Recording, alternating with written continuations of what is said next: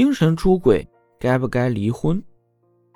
因为男性和女性思维模式的不同，导致双方在面对不同情况的出轨时，会做出不同的反应。更多的女性无法接受精神出轨，而更多的男性无法接受肉体出轨，而更在乎什么？可以看出，男性与女性对另一半的需求是不同的。也是由于这种原因。在一方出轨之后，是否应该离婚，其实是没有标准答案的。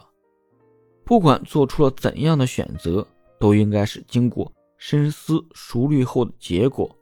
不要因为一时冲动做出了任何决定，这样才能保证自己能够承担事情的所有结果。